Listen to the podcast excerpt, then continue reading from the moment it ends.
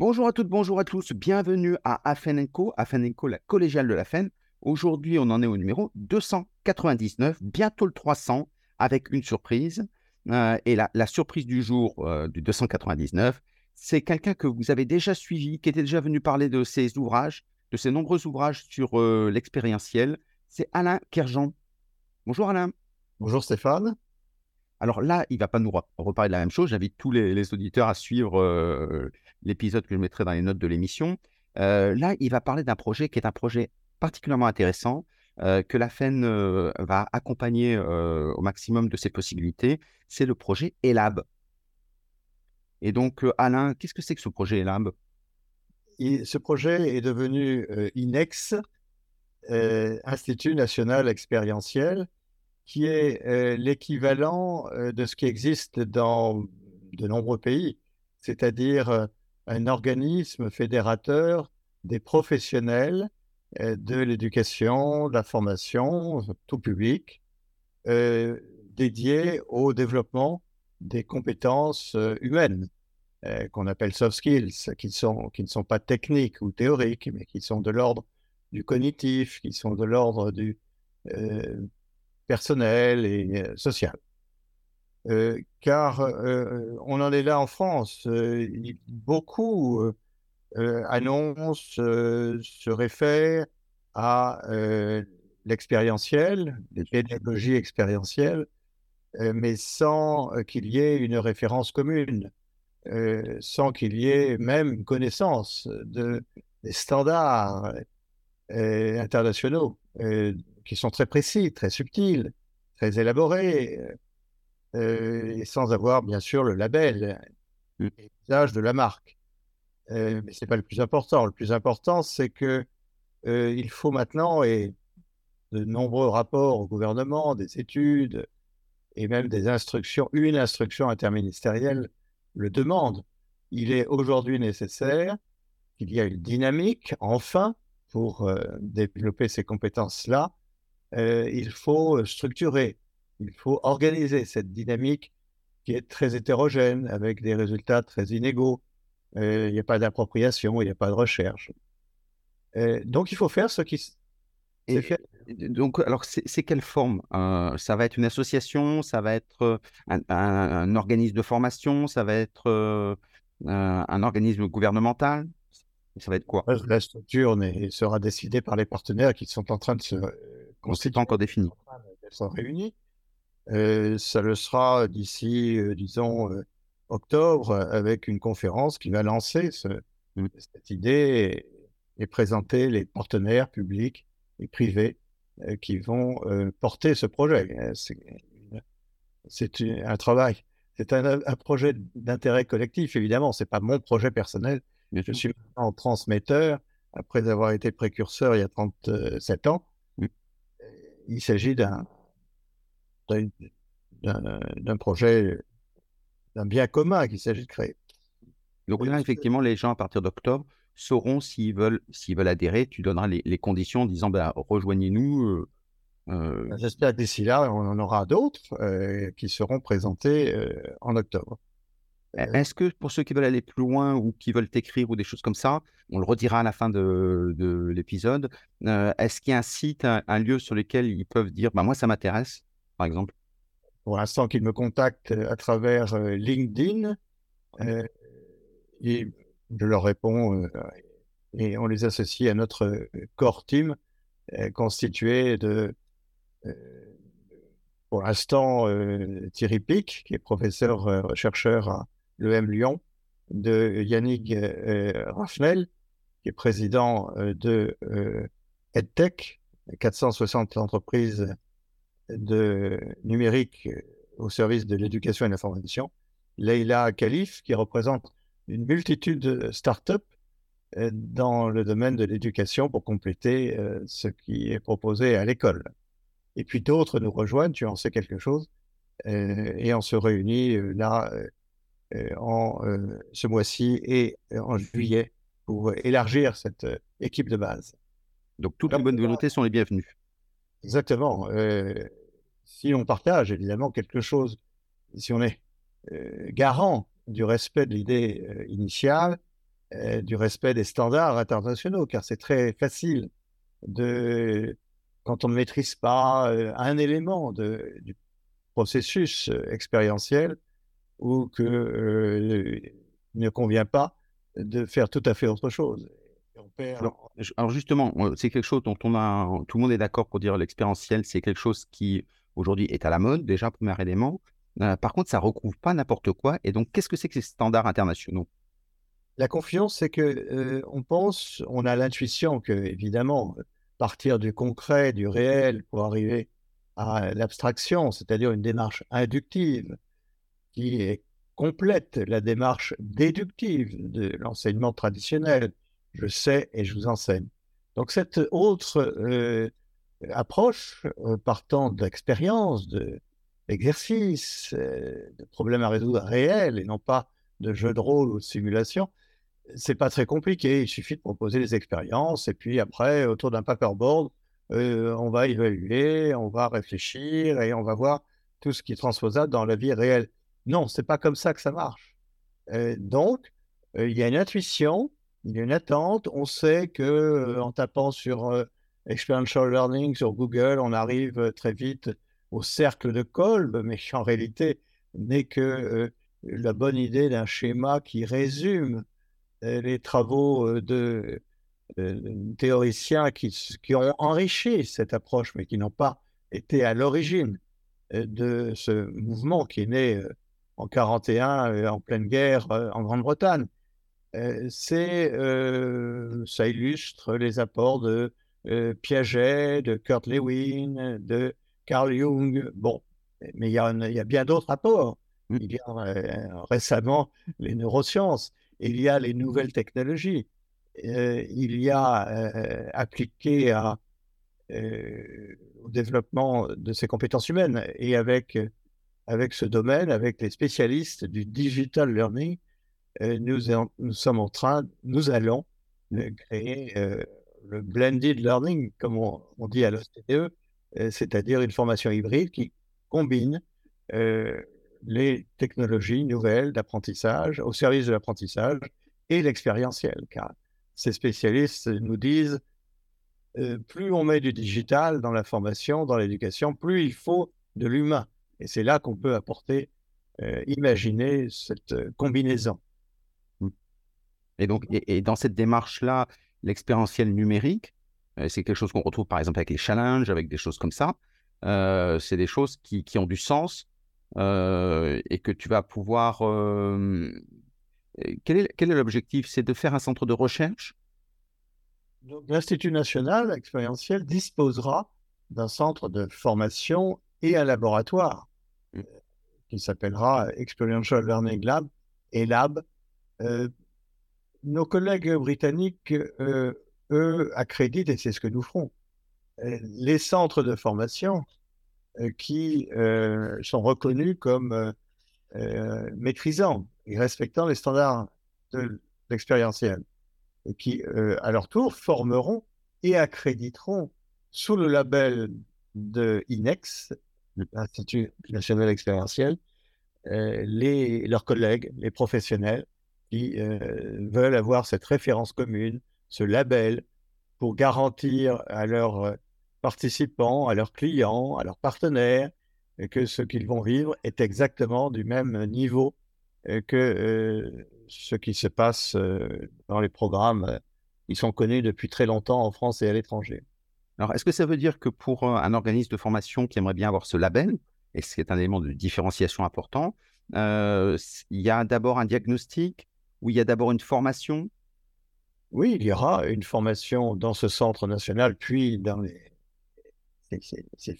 réseaux agréés, mmh. accrédités, qui, on l'a déjà fait dans, il y a dix ans, vont suivre une formation qui commence par de la technique et de la théorie et de la pratique, mais ensuite, surtout, en co-animation auprès d'un senior, puis en animation sur la supervision, sous la supervision d'un senior, d'un formateur euh, très bon niveau.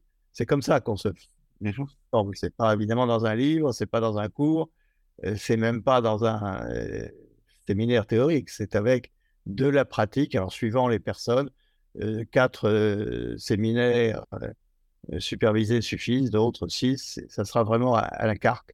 Mmh. il n'y a pas cet aspect, il y aura les ressources, connaître les standards. encore une fois, c'est pas aussi facile. Et sur cette labellisation, souvent, ce qui fait défaut, c'est que certaines, certaines structures labellisent en disant vous avez, vous avez le niveau, on vous le reconnaît. Est-ce que derriire l'idée, alors ça va se construire, mais c'est pour savoir, est-ce que finalement il y aura un contrôle? Je dis n'importe quoi, mais tous les trois ans, tous les cinq ans, bah, on revient faire une piqûre pour mise à niveau, parce que les choses peuvent évoluer.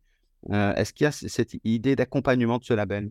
Exactement, c'est comme ça que ça fonctionnera. C'est comme ça que nos collègues britanniques, qui nous apportent toute leur coopération pour lancer cet équivalent français, il y a des certifications de différents niveaux. Les accréditations sont en effet à durée limitée et il y a des vérifications régulières.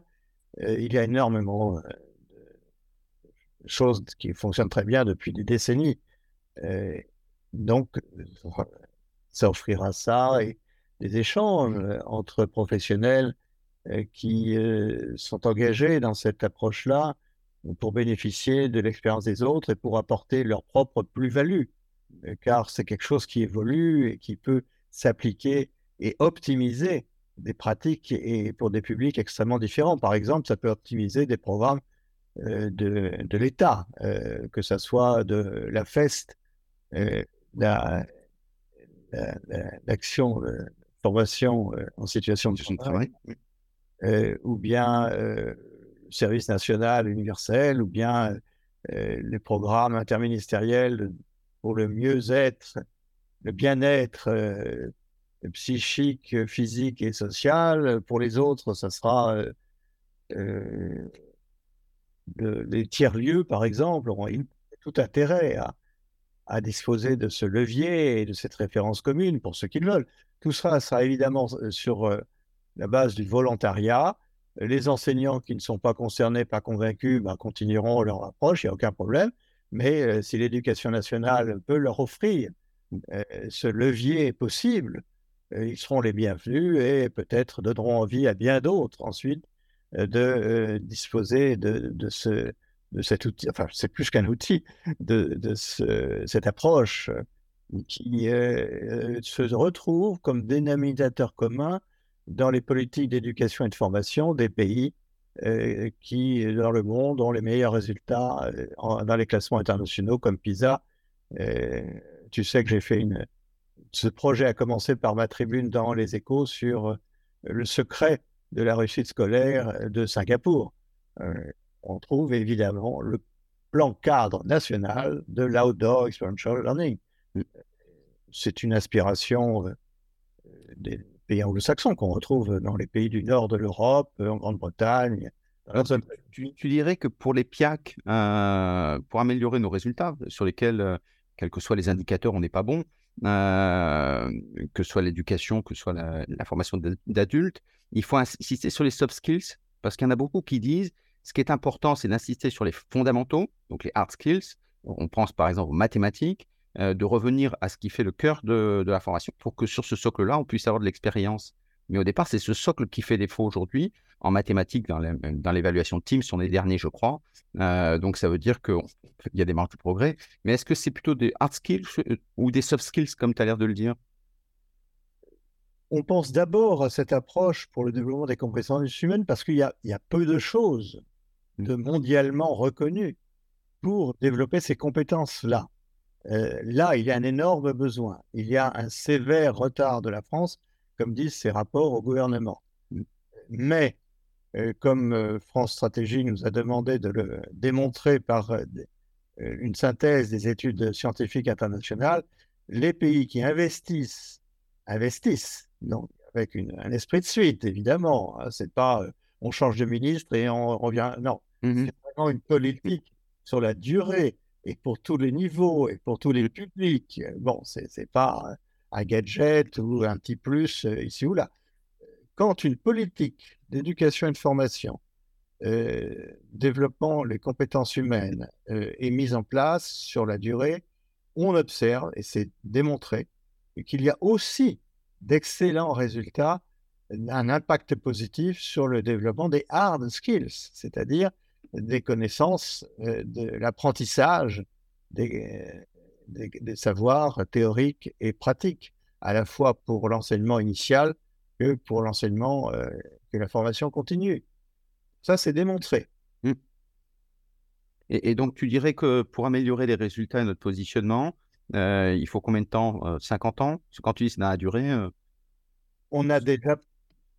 Il faut imaginer que l'introduction en France de l'experiential learning en 1987, avec le soutien du monde économique, mais aussi de grands noms de l'éducation, des grands noms de l'aventure, parce que le, support choisi internationalement, c'est pas le seul, mais mis en avant pour la formation des adultes en tout cas. Mmh.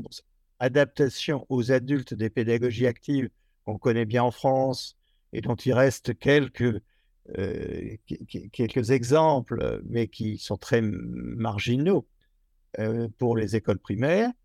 le support privilégié, c'est l'extérieur, c'est des défis à relever, souvent dans la nature, mais pas seulement. Il peut y avoir des supports de service aux autres, euh, d'aventures urbaines, euh, d'expériences dans des fermes, enfin peu importe. Euh, si c'est soutenu, sous-tendu par cette approche précise, on peut avoir un impact 70% supérieur à un exercice que l'on fait sans disposer de ce, de canevas, de cette pédagogie précise qui sous-tend les exercices. c'est pas, c'est pas mauvais, mais c'est dommage de perdre ça. Alors, l'introduction en France a, été extrêmement médiatisée, a eu un impact pendant un quart de siècle très important pour les plus grandes entreprises, pour l'enseignement supérieur, avec l'INSEAD de Fontainebleau, pour les jeunes, programme Crusoe de la Croix-Rouge française pendant des années euh, pour euh, l'insertion des jeunes sans qualification et sans euh, emploi, avec les missions locales ou avec les régions.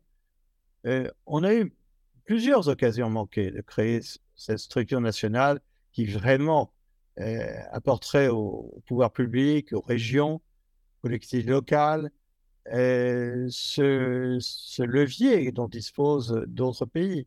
Tu dirais que c'est une grande cause nationale? Aujourd'hui, à, à C'est pour ça qu'après dix ans de, de, de, recul, je suis revenu où, j'assurais le service minimum, si on peut dire, d'auteurs de, livres et, et, des bases théoriques de ce courant pour un public français qui a, doit avoir accès à, une très abondante littérature anglo-saxonne. Je suis revenu euh, cette fois-ci, encore une fois, comme transmetteur, avec cette fois-ci des partenaires pour, euh, pour cette cause. Mmh. Euh, combler le retard de la France en, organisant cette filière, si on peut dire, de développement des compétences humaines et des savoirs et, et théorique et technique à travers la démarche expérientielle. pour donner un, exemple, puisque j'avais posé une question, c'est combien de temps, en combien de temps on peut remonter dans ces classements, requalifier euh, les gens. Euh, L'Allemagne, qui était dans la même situation que la France, s'est mobilisée. En 10 ans, elle était en bas du tableau, elle est remontée en haut du tableau en 10 ans. Donc, c'est pas non plus 10 euh, ans, c'est deux mandatures. voilà. Euh, mais ça veut dire que s'il y a une mobilisation générale de tous les acteurs que tu citais, dans ces cas, c'est quelque chose qui est réaliste. Par contre, c'est un choix euh, au sens noble du terme politique. Euh, il y a une question qui est très importante parce que ça interroge énormément les entreprises. tu parles des soft skills. Et donc, c'est un gros, gros budget pour les entreprises, un gros enjeu. Mais souvent, les entreprises ne savent pas quoi mettre derrière. Et donc, quand toi, tu parles de soft skills en disant qu'on va améliorer les soft skills, qu'est-ce que ça veut dire concrètement? Sur les 10 ans, c'est beaucoup plus rapide. Ça dépend si on veut construire sur l'existant ou si on veut continuer à faire des études et diagnostics, à ne pas vouloir privilégier une réponse plutôt qu'une autre, à dire qu'on fait déjà, à ne pas reconnaître le mérite de ceux qui ont déjà construit une bonne partie. C'est comme si nous, il y a 37 ans, on avait dit ah ben non, on va pas copier les anglo-saxons, on va inventer la méthode un tel, la méthode. Bon, non, on a voulu construire sur ce qu'ils ont déjà fait depuis 1941 et après la guerre, dans 15 pays à l'époque, il y en a plus de 50 aujourd'hui. C'est aujourd'hui le, choix, un choix politique, un choix stratégique. Soit on gagne du temps et on va à l'essentiel de ce qui existe déjà pour apporter des valeurs euh, supplémentaires et adapter et innover encore, euh, soit on continue à, tourner avec des rapports, des études et des définitions de soft skills. Alors je viens à la deuxième question. C'est ce que j'aime aussi chez toi pour terminer avec ça, c'est euh, tu aurais pu faire un énième rapport. Donc il y en a plein qui sont qui calent les armoires comme on dit et ça sert à rien si effectivement il n'y a pas d'action. Et dans ta démarche, c'est tu es bien dans l'âge du faire donc, ça veut dire qu'effectivement, tu, es dans tu mets en œuvre et tu fais en sorte que ça marche. Et c'est ça qui est intéressant, parce que sinon, dire j'ai une idée, puis elle serait bien si on l'appliquait, il y a plein de gens qui l'utilisent. Et c'est ça que moi, je trouve intéressant dans ton projet. C'est qu'à ce moment-là, tu dis, moi, je suis prêt à me porter. Ça ne veut pas dire qu'il n'y a pas de chercheurs, de théoriciens et d'intellectuels. Absolument pas. On peut compléter à la fois homme de réflexion et homme d'action. C'est mmh. ce que, par exemple, certains universitaires devraient accepter. Au lieu de continuer euh, tu disais combien de temps? Euh, Si on, on, continue à tomber dans le piège euh, du travail en silo, du corporatisme, où chacun défend sa chapelle, ceux qui n'ont pas tel background ne sont pas sérieux. Non, il faut vraiment maintenant travailler en coopération.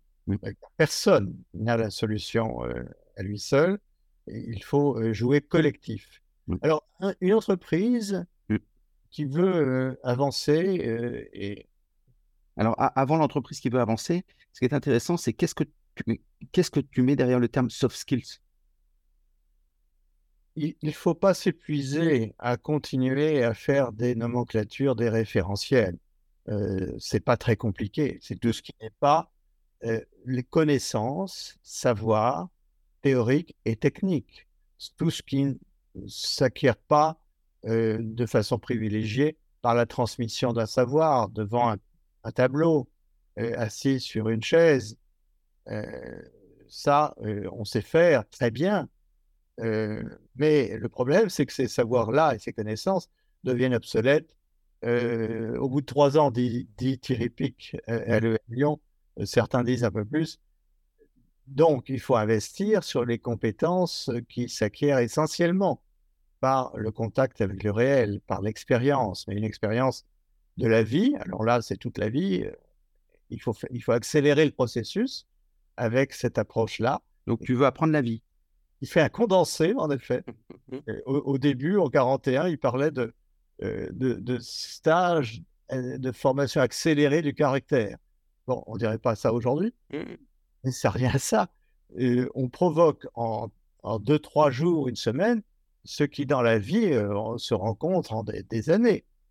Euh, donc, euh, ceux qui veulent investir dans ces compétences qui sont, encore une fois, de l'ordre du cognitif, apprendre, savoir, s'entraîner, améliorer son apprentissage, cet apprentissage-là, par l'expérience. On n'est pas du tout préparé à ça. Personne. Mmh. On est complètement dans la logique euh, de transmission du savoir. Est-ce que si, on dit construire sa motivation, donc, motivation, ce qui met en œuvre, ce qui, ce qui nous anime, je dirais que c'est ça? Au, au, tout début, euh, les commentateurs, euh, l'État euh, nous mettaient dans une, sous la rubrique stage, séminaire de motivation. Ils mmh. voyaient ça. Mmh. En effet, en effet, quand on a la chance, en très peu de temps, de comprendre, de mieux mettre des mots, enfin, mieux prendre conscience de son mode de fonctionnement personnel, en équipe ou de l'organisation. Il y a les trois niveaux. Mmh. Parce que les exercices, les pédagogies sont construits de telle sorte qu'ils sont en effet de, très bons révélateurs. Et ce ne sont pas les mêmes pour tous, évidemment. Ils s'appliquent à telle euh, personne, tel groupe, telle réalité, et pas une autre. Ce sont des métaphores de la vie réelle. Euh, mais euh, ils ont des mêmes structures de la vie réelle de ces personnes. Bref, il y a grande valeur de révélateur, sans jugement, euh, parce que qui prendrait le risque ensuite de tester d'autres façons de résoudre des problèmes et, et, de gérer les situations complexes s'il y avait le moindre doute sur des conséquences dans sa carrière? Euh, ou dans le regard de son patron ou de ses collègues, évidemment. C'est tout l'intérêt du détour par des situations qui apparemment n'ont rien à voir. Donc, euh, révéler euh, ce qu'on a en magasin, en quelque sorte, sans mmh. jugement, c'est pas bien, c'est pas mal, c'est comme ça. Il y a des points qui ont très bien fonctionné, mais il y a des points de travail. Euh, par exemple, on a tendance à être, on est très fort individuellement, mais on est très handicapé pour ce qui est de la coopération, de l'écoute des autres, d'une bonne idée qui est exprimée de façon un peu trop timide et qu'on n'a pas su capter et utiliser. Voilà. Après, on joue avec ce qu'on a en magasin. Comment on fait pour jouer avec ça? C'est pas dans un idéal d'une solution qui est proposée. On n'a rien. L'accompagnateur, le, le facilitateur expérientiel ne donne pas la solution. Il n'enseigne rien. Mmh, mmh. Euh, on ne peut pas imaginer une approche plus émancipatrice que celle-là. Elle, certes, euh, on, on impose, on donne, on met la situation. Mmh. Euh, comme disait Jean-Jacques Rousseau avec l'apprentissage d'Émile, en effet, on peut m'accuser de ruse parce que c'est moi qui décide quelle expérience va vivre Émile. Mais ensuite, je ne sais pas du tout ce qu'il va en faire. Je ne sais pas quel résultat euh, il va obtenir, mais je donne cette opportunité de trouver ses propres solutions. Et c'est ça qui fait l'impact extraordinaire. Lui apprendre à être entrepreneur de sa vie? C'est ça, c'est de, créer, d'inventer sa propre doctrine, ses propres solutions. C'est pour ça qu'afficher des objectifs euh, à un programme, nous voulons développer ceci plutôt que cela, euh, bon, peut-être, c'est un point de départ, mais il ne faut pas du tout s'interdire de changer d'objectif en cours de route, parce qu'on s'aperçoit que ben, développer la coopération, le leadership ou l'ouverture au changement, euh, ou la résilience, euh, ou euh, le locus de contrôle interne, ben c'est bien, c'est joli sur le papier, mais peut-être qu'il y a un préalable. Le préalable, c'est pas moi, la confiance en soi, c'est se connaître et apprendre. C'est ça qu'on peut attendre mmh. de ce levier. C'est pas un programme très cartésien. on dit les Français sont très réfractaires à ça parce qu'ils sont cartésiens, ils intellectualisent tout ce qu'ils ne comprennent ne comprennent pas. C'est vrai, mmh. on constate encore avec euh, la préparation de ce projet. Mais on a d'autres atouts. Euh, c'est quand même euh, chez nous qu'on a fondé notre école laïque, républicaine, obligatoire, avec Ferdinand Buisson et Jules Ferry en 1882, sur cette base-là, mmh. qui ne s'appelait pas encore expérientielle, qui s'appelait les pédagogies actives, qui s'appelait euh, les caravanes scolaires, avec le club alpin qui a été créé pour ça, pour accompagner les instituteurs à euh, développer, épanouir les, les enfants, en même temps qu'ils leur enseignaient à lire, à compter euh, et, et, parler et à écrire. Je suis moi-même arrière, arrière-petit-fils de hussard de la République. Mmh C'était formidable. Mais c'était les deux en même temps. Hussard ou Hussard noir de la République? Hussard noir de la République. Oui, d'accord. c'était les, les, deux en même temps. Mmh. Les savoirs de base, euh, les savoirs fondamentaux, c'est prioritaire. Mmh. L'autre priorité, comme disait Montaigne, hein, un char, il a deux chevaux et il faut les, les, conduire en même temps. Euh, le, cheval, euh, connaissance de base, savoirs fondamentaux, et puis euh, les compétences humaines qui sont aujourd'hui, qui représentent, d'après les études, euh, l'Institut Stanford l'a dit récemment, 75% à, long terme de la réussite professionnelle d'une personne, pas seulement de l'élite et des cadres des dirigeants, de tout le monde. 75% de réussite professionnelle dépend de euh, ces compétences humaines, sociales, cognitives, et non pas des savoirs fondamentaux ils sont nécessaires, mais pas sûr. Ça, ça motive. Bien sûr. Ça motive. Mmh. Et donc ça, c'est quelque chose que, qui devrait démarrer à, quand? Si le lancement, c'est en octobre? Bah, Aujourd'hui, après quelques mois, le résultat, c'est que l'idée est, validée est reconnu répondant bien aux recommandations de ces différents rapports, études euh, qui ont été remises au gouvernement. Euh, encore une fois, combler le retard de la France en structurant et organisant un domaine nouveau qui, qui, qui, euh, comment dire, explose, une dynamique incroyable d'innovation pour développer ces compétences-là, mais il y a le meilleur et le pire. Euh, il n'y a pas de référence commune, il n'y a pas euh, le centre de ressources qui va accompagner ceux qui sentent qu'ils pourraient faire encore mieux avec leur idée d'origine. Hein, il ne s'agit pas de remplacer leur innovation, les outils qu'ils vont créer, très bien. Les ateliers euh, pour les ados, les, programmes pour les entreprises. Il ne s'agit pas de les remplacer, il s'agit de faire mieux. Donc, euh, ça, c'est acquis. Ça répond bien à ça. Former les professionnels,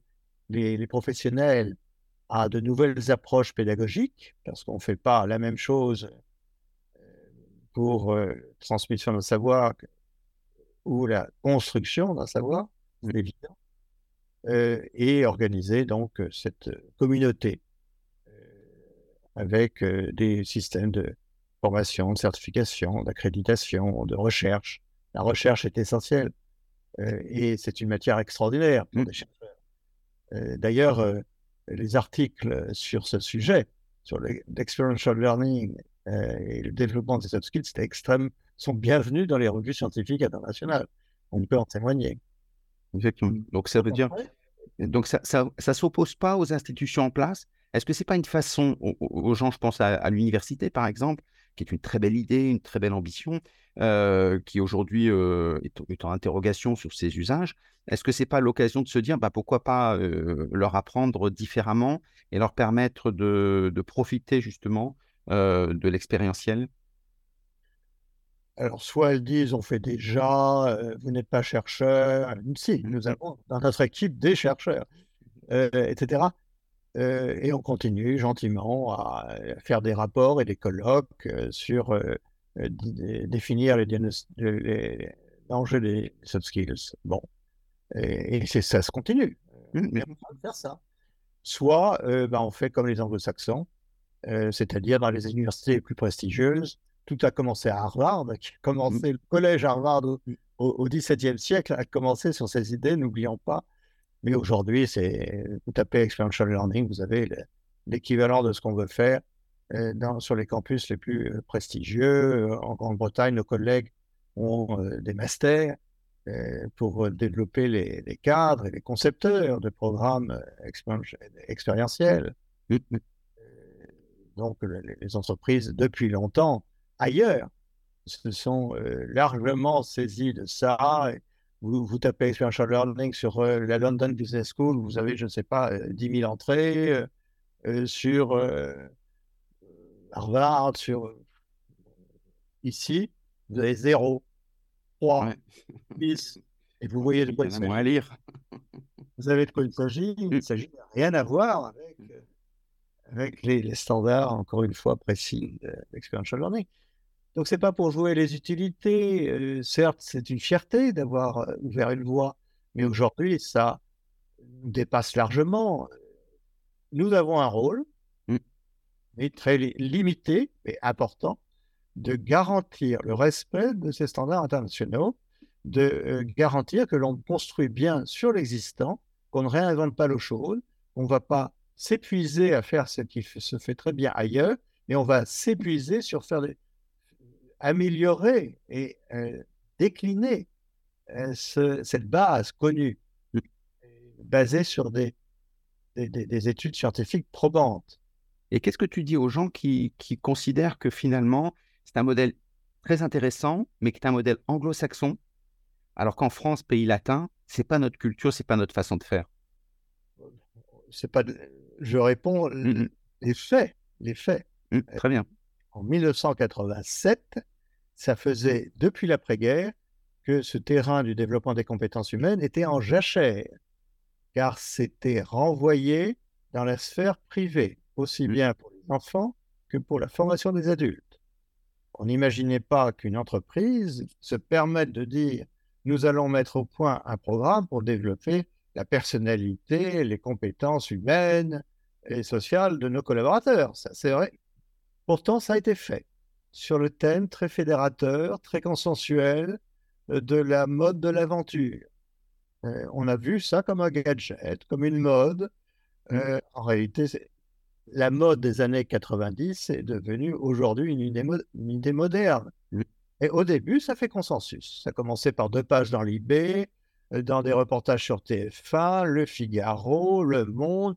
Tout le monde s'y est mis et personne s'est permis de, voir un problème à l'idée de, de enfin réintroduire les émotions dans l'éducation et l'information, car ça, ça mmh. c'est la clé.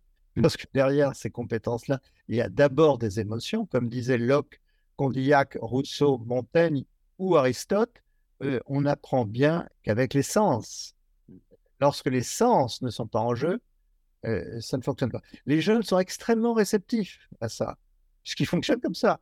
Mmh. Ils fonctionnent par le tâtonnement, par l'expérience, ils sont demandeurs d'expérience. Ils adorent le virtuel, mais ils veulent aussi du réel. Parce que le virtuel crée une appétence, l'envie de passer aux choses réelles. Et d'autant plus que le virtuel, de plus en plus, se rapproche du réel avec tout ce qui sont le métaverse, des choses comme ça, où on, a une finesse de partage, et ce qui veut dire qu'on a le monde entier qui est à notre disposition. Donc il y a plein d'évolutions en la matière. et, je reviens dessus pour être sûr de ça, c'est qu'en fait, c'est donc c'est pas incompatible avec là par exemple, on dit aux jeunes ce qu'il faudrait faire plutôt, c'est de leur apprendre à lire et à écrire plutôt que de leur apprendre tout ce qu'on a à autant qu'ils apprennent les bases, qu'ils ne maîtrisent de moins en moins, ce que montrent les enquêtes. si j'ai bien compris, toi tu dis, bah, pour qu'ils apprennent à lire et à écrire, c'est l'expérientiel qui est la clé? C'est pas moi qui le dis. Je me souviens, a des années 90, d'échanges avec Alain Bentolila, qui est un, le linguiste bien connu, qui, confirmait qu'on a accès à la langue, on a accès à la culture, on a accès au savoir théorique et pratique lorsque on est bien dans sa tête, lorsqu'on a justement une envie d'apprendre et d'avoir une satisfaction à la clé d'un effort. C'est le principe, c'est la base de la maturité. Mais ça, ça s'apprend aussi. Ça s'apprend quand on a la chance d'avoir un bon environnement familial, culturel, euh, mais euh, on peut euh, combler, combler, on peut corriger cette première inégalité en France avec justement des approches qui permettent à tous, et pas seulement à ceux qui ont un bon environnement culturel, familial, euh, à euh, découvrir ces choses-là. Euh, l'élite savait parfaitement développer ses compétences par des mouvements de jeunesse, le scoutisme. Les jésuites savaient faire ça, depuis très longtemps. J'ai fait une enquête sur Ginette à Versailles, le lycée de préparation qui, qui, qui, fait ça, alors que ce n'est pas du tout ça n'entrait pas du tout en jeu dans le succès à un concours, mais ils développaient la responsabilité, l'engagement, l'autonomie de, de, de, leurs élèves. Donc, euh, tout ça peut très bien euh, repartir, mmh. être réactivé avec le même consensus, euh, sans polémique, parce que d'abord, c'est pas pour tout le monde. C'est pas pour tout le mmh. monde. Ils ne sont pas motivés pour euh, explorer ensemble, je dis bien ensemble, car euh, je, lance un appel, nous lançons un appel à ceux qui veulent porter cette idée en France, euh, que ce soit des décideurs du monde de, politique, que ce soit des décideurs économiques ou de l'éducation, de la formation, comme ça s'est toujours fait aux grandes étapes du développement de cette histoire de, en France, de développement de, des compétences humaines, euh, que ce soit euh, la fin 19e. Euh, mon dernier papier dans les la tribune dit ça, le retour du courage, c'est tous les 30 ans. Mmh.